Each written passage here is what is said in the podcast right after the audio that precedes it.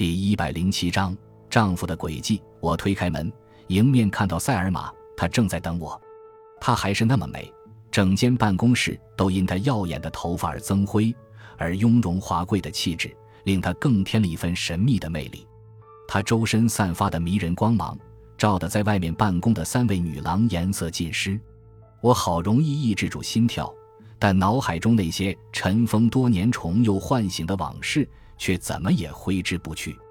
五年前，塞尔玛和我曾在一起，我们都是影剧专栏作家笔下的宠。可是后来，随着我们的分手，他离开了这座城市，在别的地方，他成为了配音行业的佼佼者。然而，他的神秘终于在他开口时消散。诺曼，他叫着我的名字，把我从往事中唤醒，意识到现在已经不是过去了。我笑了笑。努力让自己的表情自然些。这是一次私人拜访，还是到我们律师事务所的公干？兼而有之吧。他侧过头打量着我说：“在我认识的人中，你仍然是唯一一个看起来像律师的人。我不想纠缠在这看起来有些多余的话题上。别说，如果你是为业务而来，那么我的合作人也应该在场。”他却不慌不忙地说：“可以，我不反对。”于是我们走到菲尔的办公室前，我打开门，菲尔正在收听广播，一见到我们便马上站了起来。菲尔在挤满了皱纹的脸上又堆上一层微笑，说：“今天是个不错的日子，塞尔玛小姐，有什么要我们为您效劳？”塞尔玛指着收音机说：“也许你已经听说了，昨晚有一个女人被半夜闯进屋子的人杀害了。”菲尔点点头，示意他已经听说了这件事。而塞尔玛又转向我，眼睛里突然含满泪水。那个被杀的女人就是我的姐姐布兰恩，她在五年前嫁给了大卫。太可惜了，我真心的为布兰恩遗憾。她确实是个好姑娘。报道里说杀她的人是个小偷，可是他们错了。他痛楚地说：“那是大卫干的。虽然我不知道他的手法，但那就是他干的，不会错。这件事你有没有和警方说过？”说了，可是他们不听。他们认为大卫不可能杀他。大卫为什么要杀布兰恩？难道他和他妻子相处不好吗？我问道。布兰恩曾经给我写信说他要离婚，详情我没有细问。但是大卫对他很不好，还说要在离婚前把他杀掉。菲尔说：“究竟是怎么回事？你能讲清楚一点吗？”他们的家在郊区。昨天，大卫乘十一点半的火车从城里回家，进屋时发现布兰恩已经睡着了，就到隔壁找邻居聊天。他们坐在院子里时，突然听到旁边传来一阵女人的尖叫，紧接着就是枪声。大卫跑回家时，发现布兰恩已经死了，后门还敞开着。当时街上有一个牵狗散步的人可以作证，他也听到了尖叫声和枪响。并且亲眼看见大卫跑进屋子里，我和菲尔对视了一眼，耸耸肩。菲尔说：“那看起来好像并不是你姐夫干的，警方应该也这么认为。”大卫这个人很聪明，塞尔玛说。布兰恩的信里就说起过他很狡猾、诡计多端。那毕竟是警方负责的案子，我们没有理由干涉。塞尔玛小姐，或许私人侦探可以。如果你是私人侦探，你会接这个案子吗？如果我接受这个案子，老实说，主要是因为对你有兴趣，这正是我来这里的原因。在我认识的人中，只有你们两位能够帮助我，因为你们一定会相信我。对此，我们没什么话好说，只能答应他会查一查，然后把发现的结果告诉他。他离开后，菲尔让我去和负责这个案子的警官谈一谈。沿着快车道，我驱车向郊区驶去，心中却想着塞尔玛。我花了很长时间，才逐渐把清晨一觉醒来就想到他的习惯改掉。不知道曾有多少个夜晚，在我借酒浇愁的时候，只有菲尔陪在身边安慰我。好吧，他的安慰实际上就是把我严厉的训斥一顿。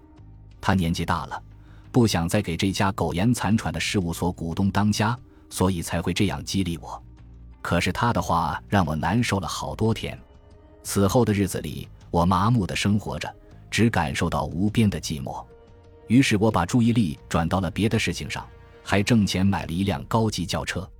但是连菲尔也不知道，我曾在许多失眠之夜，驾车去城郊荒无人迹的高速公路上狂奔，仿佛是在寻找自我毁灭的途径。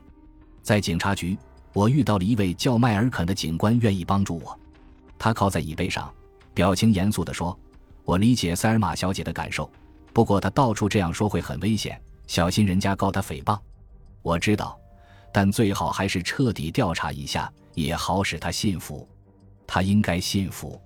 他说：“我有些生气，因为这件案子并没有了结。”他把塞尔玛说过的事又详细的告诉了我一遍。说：“当尖叫声和枪声响起的时候，大卫和邻居在一起。死亡的时间没有疑问吗？没有。验尸人员判断，死亡时间在十一点半和十二点之间。点三八口径手枪，距离三英尺处射中心脏，受害人立即毙命。那把枪扔在了床角，是大卫的，上面也只有大卫的指纹。有点污渍。我说，这有可能是小偷找到枪。”被大卫太太发现，他就随手拿他开了一枪。他点点头说道：“当大卫从前门进来的时候，他就从后门逃跑了。可他逃跑时为什么不带上枪？也许是惊慌。你查过大卫昨晚的行动没有？每分钟都查了，甚至还见了他所乘坐的那班火车的列车长。不可否认，当凶案发生的时候，大卫确实正在外面。我说。”现在只剩下一件事可做，就是去看看那间房子。大卫不会反对吧？我陪你去，谅他也不会反对。但显然，大卫对我们的造访十分不高兴，却又想不出阻止我们进去的理由。他高高的个子，穿着一件翻领衬衫和一条颜色鲜明的运动裤。作为电台播音员的他，说起话来别有一种深沉而甜腻的声音，听起来很不自然。在我眼中，他对于妻子的刚刚去世似乎并不感到悲伤。他们的房子就在一排相同样式的平房的最后，远离街道。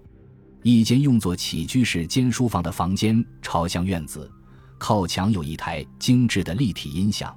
卧室则在房子的另一边。迈尔肯警官告诉我，尸体是在双人床上发现的，左轮手枪一向放在床头柜里，事发后被扔在地上。我看到过到处有明显的痕迹，可以猜测，闯入者跑出卧室就从后门逃之夭夭，而从前门进来的大卫必须先要穿前门才能进入过道。我推开后门走出去，发现五十米外有一道天然的树墙。你们搜索过这附近吗？我问迈尔肯警官。